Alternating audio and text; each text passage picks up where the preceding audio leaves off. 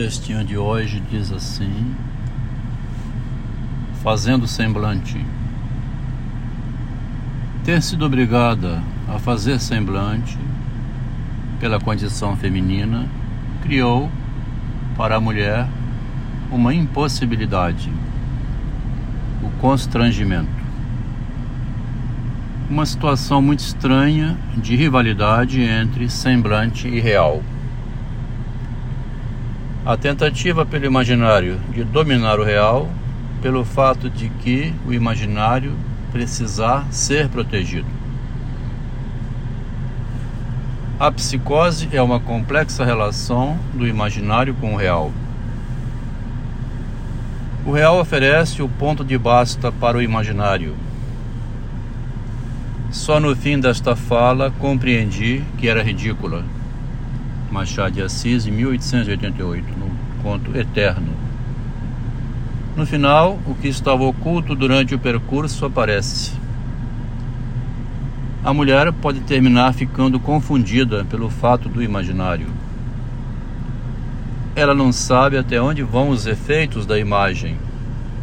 Então dizem, é necessária a presença masculina porque ela dá suporte ao real. Em público, a esposa dizia à amiga, na frente do marido e do próprio filho: Meu filho vai muito bem no Uber. Em privado, ao marido: O Uber neste mês deu 5 mil reais de prejuízo. Vai me ajudar nas despesas? Um certo feminismo acha-se expresso nesta simples passagem. A tentativa de, em público, eliminar o marido. A loucura de certa interpretação do feminismo está confundindo a lógica da mulher. A feminista ainda pretendia que depois de ter publicado Um Becante, Minha Vida como Psicótico, seu marido não esclarecesse sobre a tragédia que certo feminismo vem causando nas atitudes da mulher. A crença na imagem inabalável, que acredita poder dispensar o real. O ponto final fez retroagir ao início revelando o real oculto que sustentava o imaginário. Foi encaminhado aqui a psicanalista dizendo: Acredito ter havido um erro enorme na direção do tratamento psicanalítico da minha esposa, que pode comprometer seu nome, além do nome dela e do nome do marido dela. Simplesmente foi criado um fato totalmente absurdo é inacreditável que um tratamento psicanalítico tenha gerado essa situação completamente disparatada. Os dados da realidade comprovam o absurdo erro da condução da direção do tratamento. Importante que o esclarecimento seja feito. A lógica ainda necessita ser respeitada. Não é possível viver num mundo onde se abandona completamente a lógica, vivendo numa lógica apenas imaginária. Foi enviado e foi distribuído para um conjunto de psicanalistas da cidade, estudantes também, amigos e conhecidos, porque alcançou um ponto em que poderia acontecer um crime ou uma loucura.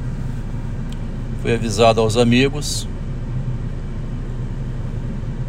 aos filhos, né, aos três filhos.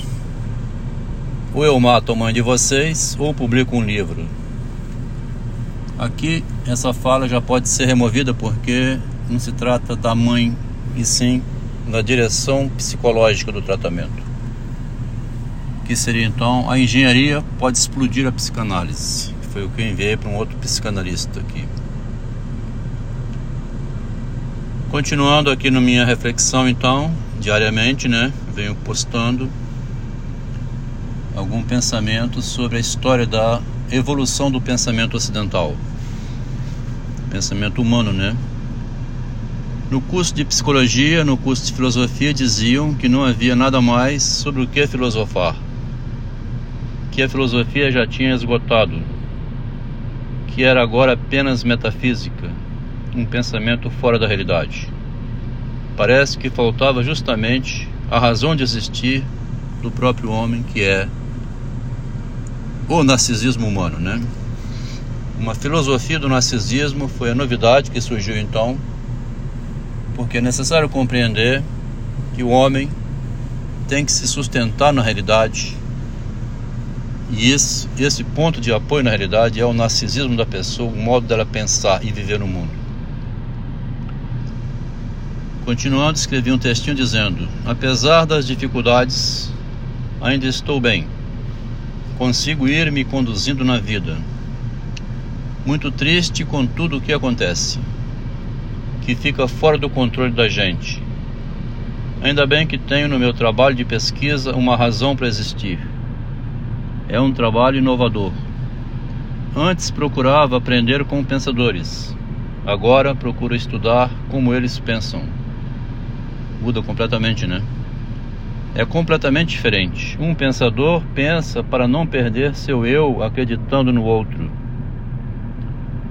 Ele funda um novo modo de pensar. Em Kierkegaard, o pensar é a sua própria existência. Em Descartes, é o direito de pensar. Em Machado, é o cuidado com a petalogia. Em Freud, é o engano com o narcisismo. Em Lacan é o Deus grande outro da estrutura de linguagem, o depósito de saber humano, o grande outro. Em Agostinho é o bebê enganador. Em Sócrates foi a calúnia. Em Ovídio é o eu separado do corpo. Cada um desses homens deixou um legado porque escreveram livros. Eles são os deuses da humanidade. O céu é a literatura que eles deixaram. Eles estão no céu esperando a chegada de novas almas. Os deuses estão escritos nos livros. A Bíblia foi escrita por escritores literários. Tudo é humano no planeta Terra. Nenhum ser extraterrestre veio ensinar ao homem a humanidade. O céu está escrito nos livros.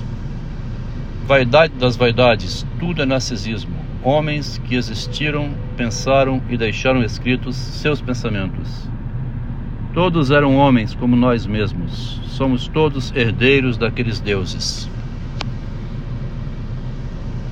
Acho que dizer isso não é nenhum crime, não é nenhum pecado. Não é a destruição da filosofia, ao contrário, é o fortalecimento dela, é o fortalecimento do pensamento humano. Até hoje necessitou ficar camuflado uma verdade que é tão simples de ser compreendida que a Bíblia, as religiões, as disputas humanas na face da terra, todo esse carnaval sanguinário que se faz desde a origem do, da humanidade, da cultura, né?